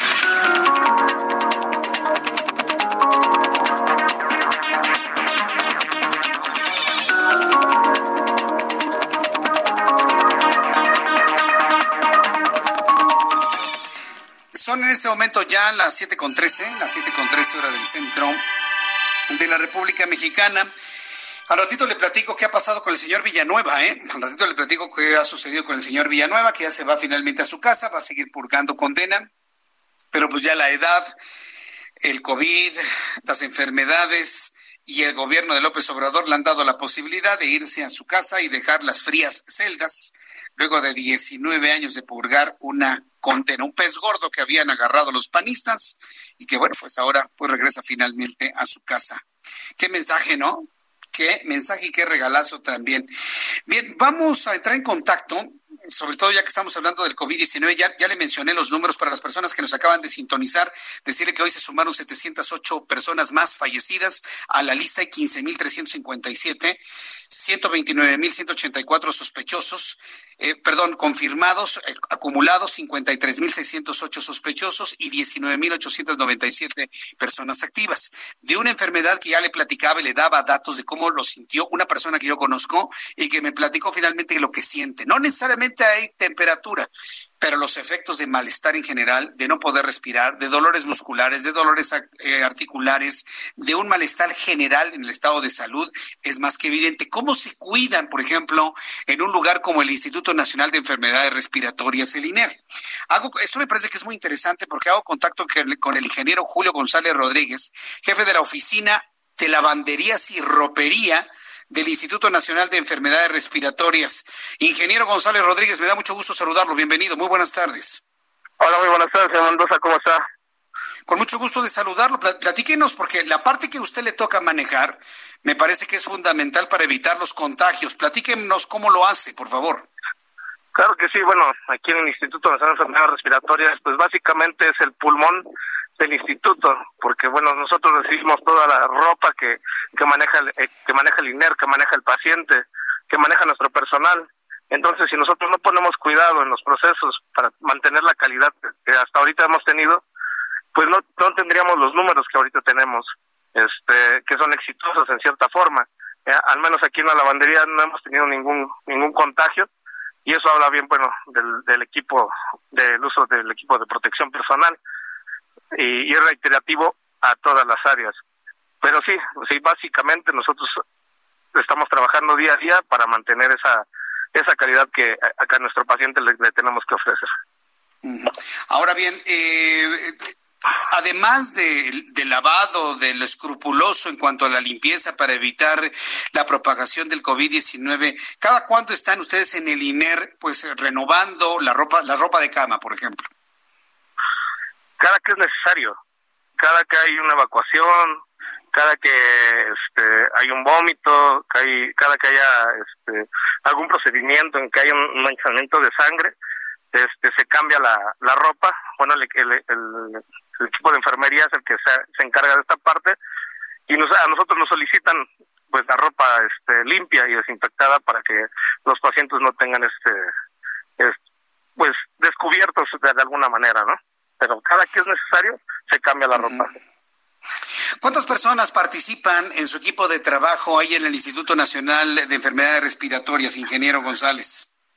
Pues originalmente éramos 22 y ahorita se aumentaron 12 personas más por las necesidades del mismo instituto, ya teniendo pues, un promedio de 36 personas a, mi cargo en los diferentes turnos, turno matutino, Empieza a las 5 de la mañana, termina a la 1 de la tarde, turno el otro, del otro matutino que empieza a las 7 de la, de la mañana y termina a las 3 de la tarde, y el turno vespertino que empieza a las 2 de la tarde y termina a las 10 de la noche.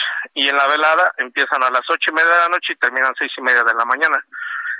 si esta nota no se queda ningún horario descubierto para que haya la atención necesaria. Muy bien, ingeniero Julio González. Pues mire, estamos a la mitad de la pandemia, ¿eh? Todavía faltan muchas, muchas semanas para que regresemos a una normalidad y yo quiero desearle a usted y a todo su equipo de trabajo que se cuiden mucho y evidentemente el agradecimiento de una gran cantidad de familias que gracias a su trabajo se sienten seguras mientras sus familiares se recuperan en el INER. Muchísimas gracias por este tiempo, ingeniero Julio González. No, al contrario, le agradezco la, apertura del medio y este y en efecto por favor, lleven sus medidas en, en casa, fuera de casa, y si tienen la necesidad de salir a trabajar y trabajan en el sector salud, pues mucho más cuidado. Pues agradezco la atención, que tengan una bonita tarde. Gracias. Igualmente, ingeniero, que le vaya muy bien. Saludos, gracias. Hasta luego, saludos. Hasta luego, que le vaya muy bien. Eh, ha sido el ingeniero Julio González Rodríguez, jefe de la Oficina de Lavanderías y Ropería del Instituto Nacional de Enfermedades Respiratorias. Como él dice, este es el pulmón. Mire, si, si, no hubiera un trabajo pormenorizado en este lugar, no, tendríamos una situación muy preocupante en un hospital como el INER. Me dice Claudia Cienfuegos, gracias Claudia, me dice a través de YouTube, Jesús Martín, yo no creo que estemos a la mitad de la pandemia. Mire, digo la mitad porque ni es el dramatismo de que apenas vamos para arriba, ni son los otros datos del presidente que dice que ya salimos, porque bueno, para el presidente ya la pandemia está en el pasado, ¿eh? en su mente en su mente esto ya pasó. y él ya está creando, ya lleva un millón de trabajos creados en su mente. Entonces, ni estamos en ese extremo de una visión poco real, pero muy propia del presidente de la República, ni tampoco estamos en el extremo apocalíptico de que apenas estamos empezando. Si lo vemos de una manera más real, pues podríamos estar en medio o un poquito antes de llegar a la cúspide de, los contagios. Y según algunos analistas serios, esto podría ocurrir a finales del mes de junio, principios del mes de julio. Gracias por tu comentario. Me dice también Anderson Council, dice, para mí es posible que esto acabe hasta el próximo año. Bueno, Anderson, no estás tan equivocado. Hay empresas en los Estados Unidos que ya anunciaron a sus trabajadores. Nos vemos en el 2021. Bye. Y home office Sí, claro, y sobre todo las empresas de redes sociales, las empresas más avanzadas dicen, no, nos vemos el año que entra, se acabó. No estás tan lejos de, de, una realidad, ¿no? Y de una realidad verdaderamente medida. Acuérdate que aquí en México siempre, históricamente, hayan sido priistas, panistas, perradistas, hoy morenistas, siempre se le tapa el ojo al macho, siempre. En este país, no se vayan a espantar. no hay que ser irresponsables con la información, porque la gente se asusta, Jesús Martín. Uy, mire, en mis tres, en mis 30 años de estar aquí en los medios de comunicación, 30 años ya llevo haciendo esto, esto mismo, en el área de producción, en el área de redacción, en el área del reporteo, en el área de la conducción que usted me ha conocido durante al menos 20, 25 años. Uy, eso, mire, me lo han dicho miles de veces. No, Jesús Martín, se espanta la ciudadanía, ¿no? Y, y luego antes, no sé ahora, pero antes en la Secretaría de Gobernación se les prendían los focos. Cuidado, cuidado, porque este, decir estas verdades puede generar muchos problemas. También tenemos la, la, madurez para saber qué es lo que puede afectar y qué es lo que no puede afectar. Pero decirle la verdad a la gente de lo que está pasando con el coronavirus para que se resguarden y eviten contagiar a su propia familia, me parece que debe informarse tal y como es. Y hoy acabamos de ser, de ser testigos de un asunto que me parece muy grave. Hoy ya ni siquiera la Secretaría de Salud se detuvo en el dato de muertos, ¿eh? Ya ni siquiera eso. Son 15.357 personas el día de hoy y tendré que decirle las veces que sean necesarias para que la sociedad lo reflexione. Son las 7.21, hora del centro de la República Mexicana. Vamos a continuar con la información aquí en el Heraldo Radio. Eh, le platicaba del caso del señor Villanueva. Le platicaba del caso del señor eh, Villanueva, que bien finalmente pues ya está en su casa. Mario Villanueva Madrid, ¿se acuerda? Los más chavos ni se acuerdan de, de Mario Villanueva. Mario Villanueva fue un gobernador de Quintana Roo. Él gobernó de 1993 a 1999 una vez que entró Vicente Fox como gobierno, como presidente de este país, del PAN, le empezaron a encontrar cosas y luego lo agarraron en el año 2001 acusado de narcotráfico, de uso de malversación de fondos y lo que usted guste y mande, ¿no? Sí, pero sobre todo lo más importante, lavado de dinero del narcotráfico y haber recibido dádivas para permitir el ingreso de droga desde Colombia a los Estados Unidos, pero vía Quintana Roo. Luego de que se informara que Mario Villanueva fue acreedor a seguir su condena en prisión domiciliaria, un magistrado federal agregó que solo podrá salir en caso de emergencia sanitaria, es decir, se va a quedar en su casa y no podrá salir. Según el acuerdo, las salidas de emergencia podrán efectuarse sin autorización previa, pero deberá, deberá dar aviso al órgano de control constitucional, además de que por ninguna circunstancia podrá abandonar el territorio nacional. Mario Villanueva fue acusado por el gobierno de Estados Unidos como operador de Amado Carrillo Fuentes. Posteriormente estuvo prófugo de 1999 al año 2001. En 2010 admitió haber lavado de dinero para el narco y fue extraditado para Estados Unidos, pero en 2016 regresó a México para cumplir una condena de siete años. Ese es Mario Villanueva. La parte mala. ¿Quiere que le diga una parte buena de Mario Villanueva? Porque sí la tuvo, ¿eh? Una muy importante y una en la que muchos mexicanos dicen, ay, no, qué hermoso es Cancún. Mario Villanueva fue el primer gobernador que promovió a nivel internacional la Riviera Maya. Gracias a Mario Villanueva, y mire, le, hemos cargado tantas cosas, pero voy a decir una en su descargo. Gracias a Mario Villanueva, existe Playa del Carmen como cabecera municipal de solidaridad. Fue un municipio que él creó con el único objetivo de que se dedicaran recursos económicos a un nuevo municipio para poder detonar la belleza de la Ribera Maya y su importancia a nivel internacional. A Mario Villanueva se le debe el éxito, el crecimiento y la fama de la Riviera Maya a nivel internacional. ¿Verdad que algunos ya ni se acordaban? Ah, bueno, pues eso es lo importante de poder leer tantito y recordar quiénes eran estos personajes. Pero pues le ganó la ambición y agarró dinero que nunca debió haber agarrado. Voy a ir a los mensajes. Regreso enseguida en el Heraldo Radio y le invito para que me escriba a través de mi cuenta de Twitter, arroba Jesús Martín MX. Escuchas a Jesús Martín Mendoza con las noticias de la tarde por Heraldo Radio, una estación de Heraldo Media Group. Heraldo Radio. Escucha las noticias de la tarde con Jesús Martín Mendoza. Regresamos.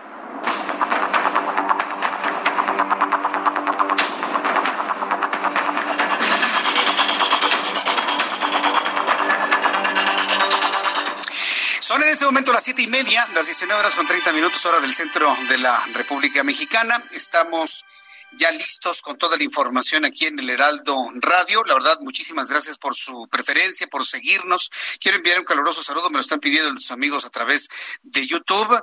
Eh, a la familia La Bastida Mesa, gracias familia La Bastida Mesa por estar escuchando nuestro programa de noticias. Gracias por estar al pendiente. Eh, dice que, dice Jaime Sosa, Sosa López, dice, acabo de ver el anuncio comercial del Heraldo de México el del vaso medio vacío y el vaso medio lleno, ¿lo recuerdan? Ah, sí, pues esa fue de la primera época del Heraldo, la primera época del Heraldo. Esta segunda época del Heraldo, este que llevamos tres años en esta nueva época del Heraldo, con prensa, con radio, con televisión, promete ser tan o más potente que aquella, ¿eh? En donde había el rostro de, de, México y, y, se acuerda de Verónica Castro. Bueno, hay una historia tremenda, ¿no? De, de una importancia, de un peso específico del Heraldo de México en la vida periodística. Hoy prácticamente el Heraldo de México está completamente de regreso y lo que viene, pero ahora con una potencia con prensa, con radio, con televisión y web, que por cierto una de las eh, páginas más importantes a nivel nacional, por supuesto. Eh, gracias a todas las personas que nos están escuchando. Y vamos con otro tema que a muchos ha causado preocupación, pero que mire, por efecto de otras noticias, ha empezado a quedar como en el olvido. Lo llegamos a comentar con Gerardo Rodríguez en sus análisis aquí en el Heraldo Radio. ¿A qué me refiero? Al decreto del presidente. ¿Se acuerda hace unas semanas que el presidente de la República emitió un decreto? Ni siquiera fue una una discusión en el legislativo, no, fue un decreto para que las Fuerzas Armadas de nuestro país, entiendas el ejército mexicano, se mantengan en las calles, pero a petición de gobernadores y de presidentes municipales, lleguen a los lugares donde se les llama para reforzar a las policías locales. Esto ha sido interpretado por muchos como un proceso de militarización. El asunto ha sido ampliamente criticado, sobre todo porque Andrés Manuel López Obrador prometió en su momento el regreso del ejército a sus cuarteles. Y hoy los que decían que Felipe Calderón y Enrique Peña Nieto habían militarizado al país y pedían el regreso de los militares a sus cuarteles, hoy esos mismos que están dentro del gobierno de López Obrador y de Morena, sus barberos, ¿sí? sus lambiscones, porque no se me ocurre otra palabra, sus lambiscones, justifican, no, no, es que es diferente a lo que hicieron los otros, porque acá se trata de, y empiezan a dar una, unas maromas, ¿sí? unas maronas de explicación. Y dice uno, bueno, pues ¿qué? ¿Qué vamos a, qué tenemos que esperar? Bueno, se acuerda del decreto para mantener al ejército apoyando a policías. Bueno, pues hay un grupo de colectivos, un grupo de colectivos que están, se están uniendo, se han unido para promover, escuche usted, un amparo contra lo que ellos ya llaman la militarización de nuestro país. Tengo comunicación en estos momentos con el licenciado abogado Juan Ochoa, y que es miembro de colectivos ciudadanos, Joan Ochoa, perdón. Eh, me da mucho gusto saludar a Joan Ochoa, abogado, que pertenece a Uniendo Caminos en México, Voces del Contrapeso, Conciencia y Libertad Ciudadana, R por M, va por México, todo por México, comprometidos por México, Unión Cívica Mexicana, uf, una gran cantidad de colectivos.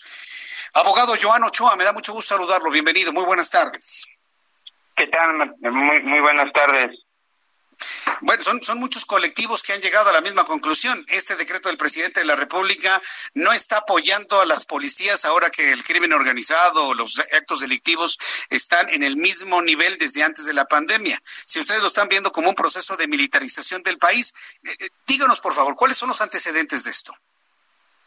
Pues mira, eh, ya tenemos eh, eh, desde la época de Felipe Calderón que se, se implementó el ejército como una medida de estrategia en materia de seguridad, donde, pues bueno, no eh, fue a lo mejor una buena iniciativa porque fue muy específico que era contra el crimen organizado, este, pero a lo mejor las estrategias no fueron las mejor ejecutadas y pues tuvimos resultados donde demasiados civiles eh, fallecimos como daño colateral. En 2017 se volvió, se intentó hacer, hacer algo similar a lo que se está haciendo ahorita con el tema de la ley de seguridad interior, recordando que eh, también colectivos ciudadanos a nivel nacional interpusieron más de ocho mil amparos y se lograron, eh, se logró que se declarara la inconstitucionalidad de la misma. El presidente quiere, eh, en un decreto que está plagado de errores administrativos desde su creación hasta su conclusión, este, en la cual pues establecen eh, estas medidas eh, de utilizar a las fuerzas armadas para materia de seguridad pública, ¿no? pero ni siquiera están definidas qué tareas, qué es seguridad pública, si son nada más de índole federal, si no son de si son en general, porque entonces aquí estaríamos hablando que estarían haciendo eh, la tarea de las policías eh, estatales y municipales. Y esta es una invasión de competencias, eh, notoriamente. Pero también la misma constitución prohíbe que el eje, las Fuerzas Armadas permanentes estén en, en se utilicen en este sentido para, para en otra tarea que no sea de protección civil en épocas de paz.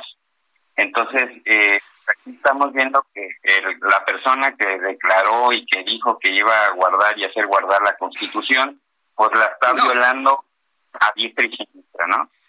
A ver, eh, aquí una, duda, este, licenciado Joan Ochoa.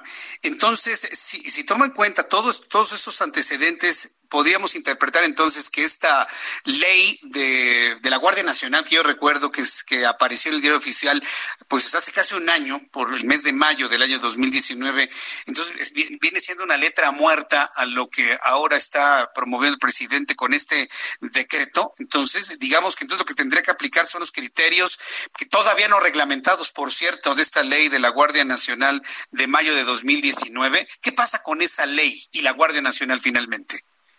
Bueno, lo que pasa es que este que, o sea, precisamente la de la Guardia Nacional eh, fue creada con, eh, tú recordarás, con los los elementos de la Marina, de la Fuerza, de la Secretaría de la Defensa Nacional y la extinta Policía Federal. Entonces se supone que con eso íbamos a tener ya una seguridad eh, elite, digámoslo así, y, y pues eh, en ese sentido pues vimos el Culiacanazo el año pasado, donde no donde fuimos eh, comidilla internacional. Pero el problema ahorita no es la Guardia Nacional, el problema es que está por, poniendo a disposición de no sabemos quién, porque no están definidos en ese decreto, no está definido bajo qué órdenes o bajo qué, qué figura va a responder este, este ejército. Este, el resto del ejército lo está eh, disponiendo para materias de seguridad pública cuando eh, la propia constitución dice que eh, para temas de seguridad pública y procuración de justicia debe de ser las autoridades civiles. Y entonces, ante estos hechos notorios, nosotros hemos dado la tarea de hacer una estrategia integral desde, desde presionar a la CNDH, se mandaron más de mil denuncias a la CNDH para que interpusiera el recurso de inconstitucionalidad, que cabe mencionar que tenemos tres semanas presionándolas y no ha dado respuesta de una sola. Este, También eh, se le mandó el, en el mismo sentido a los legisladores, eh, a ambas cámaras, ya que eh, eh, solamente con el 33% de, de las cámaras pueden lograr, ellos pueden invocar una acción de inconstitucionalidad. Entonces, a la falta de respuesta de esto, pues nos vimos a la necesidad de crear un mecanismo constitucional para poder frenar esto, porque es sumamente delicado. Y mencionaba la palabra militarización. Bueno, esto es cuando eh, los militares están ejerciendo funciones que no son propias de su naturaleza. Hoy podemos ver en, las obras magnánimas del presidente, están construyendo el ejército como tal. Y ahorita quieren ya hacer otra tarea que no son de su competencia. Es por eso que ya. abuso. Sí, es por eso que ya mencionamos el tema de militarización, ¿no? Bien, a ver, aquí eh, yo, yo, quiero preguntarle, bueno, ya, ya nos ha quedado claro que evidentemente el ejército haciendo cosas que no están en su competencia en materia de seguridad interna, es, esto no es posible. Ahora, ustedes plantean, están planteando un amparo contra el decreto. Aquí la, la pregunta es, ¿Esta es la figura más eficiente para poder detener esto, el juicio de amparo? ¿O tendría que hacer una acción de inconstitucionalidad en donde sea la Suprema Corte de Justicia de la Nación en donde advierta estas violaciones a la Carta Magna? Abogado. Bien, eh, ahora con las reformas eh, eh, trascendentales a la, a la, materia de, de amparo, eh, nos permite nosotros cuando son temas de leyes, eh, normas o reglamentos o aquellas eh, este, acuerdos o, decretos que tienen eh, fines similares a una ley, nos permiten ampararnos y, e invocar la acción de inconstitucionalidad.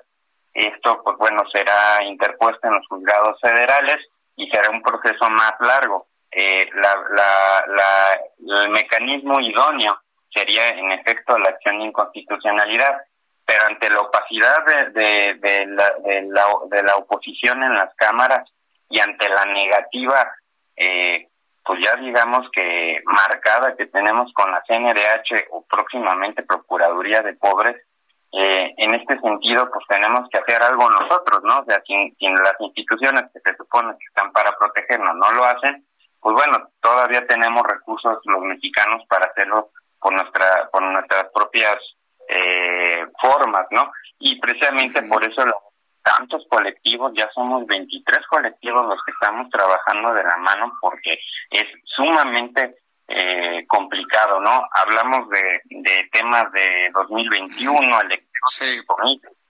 pero si tenemos al ejército en la, en la calle, eh, pues no es lo mismo que te sometan un cuerpo de granaderos que ya existe en la Ciudad de México a que te someta la Guardia Nacional o las Fuerzas Armadas, ¿no? Sí, no, es completamente distinto. ¿Cuándo van a presentar este, bueno, para promover este juicio de amparo? ¿Cuándo será esto?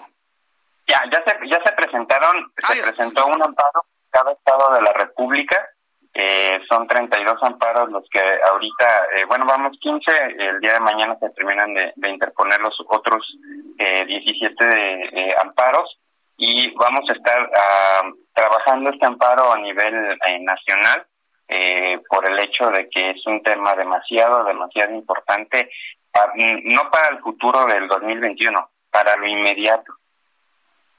¿no? Estos movimientos que ahorita usted un noticiero en el que expresaba de que ahora van a hacer un instituto de energía. Bueno, este es un paso de un programa que traen muy marcado y pues queremos evitar que sea controlado por temas eh, militares, ¿no? Esto ya se ha visto en otros países y que a lo mejor todavía estamos de esté implementando, pero se está dando pasito a pasito. Bien, pues abogado Joan Ochoa, vamos a estar muy atentos de las reacciones a, esta, a estos amparos y sobre todo saber si la autoridad o estos jueces emiten pues la suspensión respectiva, ¿no? Porque finalmente eso se tendría que esperar, la suspensión para luego el análisis y ver si este, este juicio de amparo es, es aceptado y tener la suspensión definitiva. ¿Para cuándo deberíamos saber sobre estas suspensiones? Pues eh, ahorita lo que estamos peleando es porque ahorita el Poder Judicial lo está clasificando como un tema no urgente. Eh, estamos mm. haciendo los recursos para que sea de tema urgente, eh, debido a que ya ha habido las manifestaciones que pues hubo ciudadanas, hubo detenciones por parte de la Guardia Nacional, entonces pues ya vemos que hay una reacción, obviamente. Entonces, pues estaremos las próximas semanas. De hecho, eh, me acuerdo eh, igual compartirte, eh, hace unas tres, cuatro semanas estuvimos también platicando sobre los amparos fiscales, eh, no sé si recuerdas. Sí, sí, los amparos fiscales. Pues de hecho... ¿Cómo les fue con eso? ¿Sí hubo interés por parte de los empresarios para tener estos amparos fiscales? Mira, sí hubo interés, fueron pocos los que, los que lo hicieron, eh, al principio la verdad es que ha sido una batalla titánica porque contrató eh, despachos eh, privados para podernos defender. Hoy le puedo decir que ya agotaron todos sus recursos y sigue sigue el amparo en el proceso. De hecho ya está en proyecto de sentencia.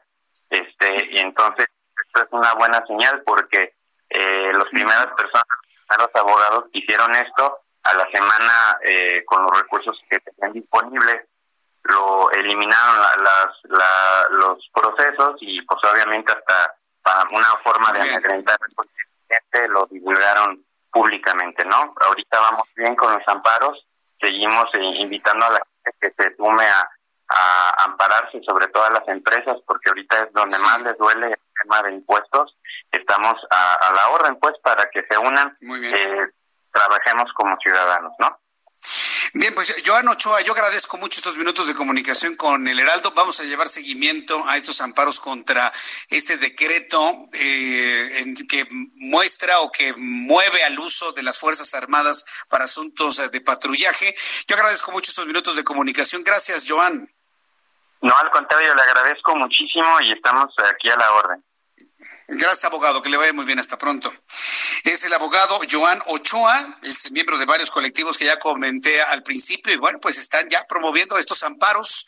Ya están presentados los amparos en contra del decreto del presidente de la República debido a que son visiblemente inconstitucionales.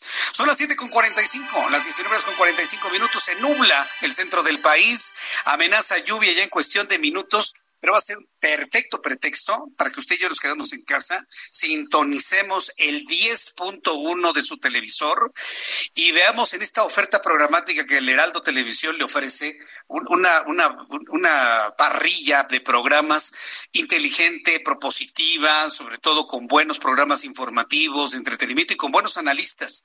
Y mire, quiero decirle, quiero anunciarle que el Heraldo Media Group ha sumado a sus filas desde mi punto de vista, uno de los mejores analistas de la televisión mexicana. Un invento desde el punto de vista tecnológico que ha visto momentos muy difíciles con el advenimiento de la tecnología y que le ha planteado a los que hacemos televisión nuevos retos para poder salir adelante ante lo atractivo que puede ser tener un teléfono celular y ver un video de cuatro o cinco minutos. El mejor analista de televisión que existe en este país se llama Álvaro Cueva, tiene su programa en el Heraldo Televisión y me da mucho gusto saludarlo aquí en el estudio del Heraldo Radio. Mi querido Álvaro, bienvenido al Heraldo Media Group. Has llegado a una buena casa de trabajo. Bienvenido, gusto en saludarte. Jesús Martín, querido, qué presentación tan más hermosa. Gracias, es un honor charlar contigo, es un honor estar con tu público y es un privilegio maravilloso ser parte de esta casa porque qué recepción, qué calidad de gente y qué proyecto tan más bonito tenemos, ¿eh? Tenemos un proyectazo, mi querido Álvaro, la verdad, y ya, ya, ya, te incluyo en él. Tú eres de los talentos que han llegado recientemente, pero créeme que has llegado en un momento, pero importantísimo, en donde esta casa de trabajo, de verdad, con gente muy buena, con gente con muchas ganas de crecer, en donde hemos sumado lo mejor de otros medios de comunicación y estamos aquí, pues queremos hacerlo en grande, ¿no? y yo creo que tú eres una pieza fundamental para poder hacer el análisis de, de, de, este, de este gran medio de comunicación que es la televisión, y pues ya ya queremos saber de qué va, se va a tratar tu programa, mi querido Álvaro Cueva. Platícanos, por favor. Estamos de lunes a viernes a las 10.45 de la noche en Heraldo Televisión, solo por hoy. Así se llama el programa. Es un show de noticias donde analizamos todo, absolutamente todo lo que ocurre en nuestra realidad. Sí hablamos de contenidos mediáticos, sí hablamos de comunicación, pero también hablamos de política, pero también charlamos con los protagonistas de la nota y sobre todo dejamos a la gente con una sonrisa, porque de repente se nos olvida y creemos que ser negativos es lo mejor a la hora de la información y pues no, somos lo que vemos, somos lo que escuchamos. Qué padre que antes de dormir tú puedas ver un programa como solo por hoy y acostarte con una sonrisita. Mm, qué bueno, sí, para poder dormir, porque luego de repente nos quedamos con algunos programas de noticias en la noche que dice uno, ah, hijo, ¿y ahora qué hago? No voy a poder dormir, voy a tomar un té de tila. Pero tienen razón, aunque el panorama noticioso no es el mejor que tenemos actualmente, y dímelo a mí, que todas las tardes estamos platicando de cada cosa, pues lo interesante es poder ver esa luz al final del túnel, ¿no? Las áreas de oportunidad que puede tener algún asunto noticioso. ¿No crees tú, este, mi querido Álvaro? Claro, y la respuesta del público ha sido sensacional. Ahora, si la respuesta del público ha sido positiva, ni te cuento la de las fuentes.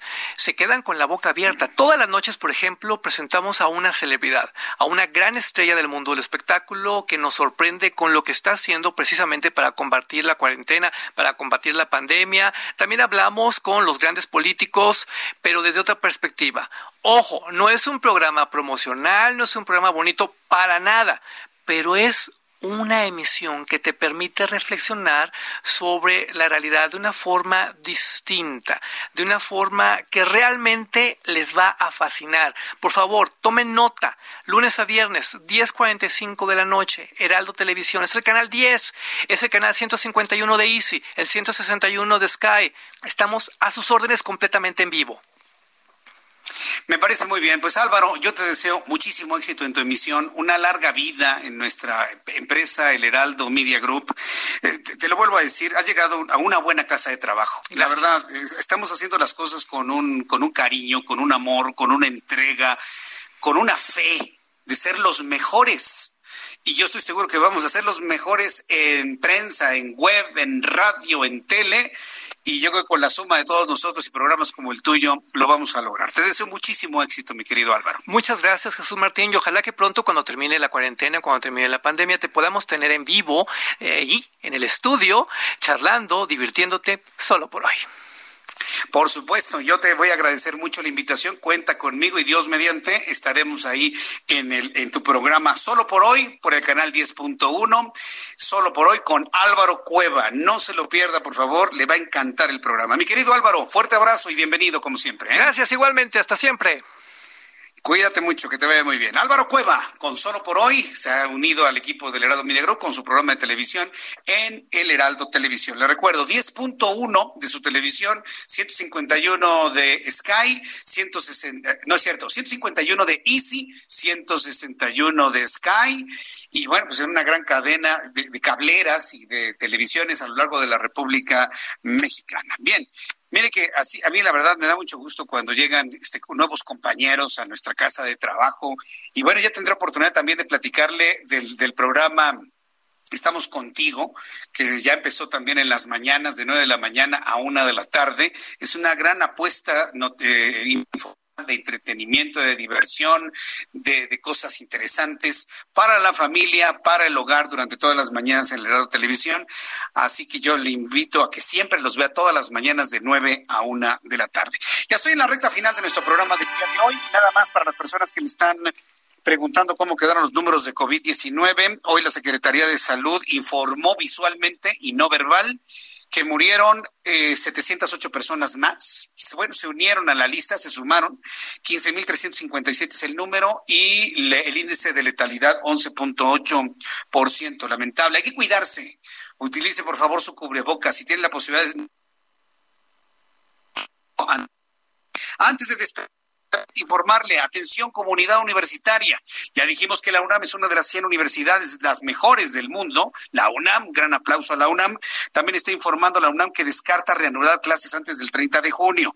Atención, amigos de la UNAM, las clases de actividad presenciales en la Universidad Nacional Autónoma de México no se reanudarán antes del 30 de junio. La máxima casa de estudios considera que la pandemia se encuentra en uno de sus momentos más álgidos por el pico de contagios del COVID-19. Hoy la Organización Mundial de la Salud que por cierto yo le puedo asegurar que el gobierno mexicano hará caso omiso de este llamado, hoy la Organización Mundial de la Salud alertó a México.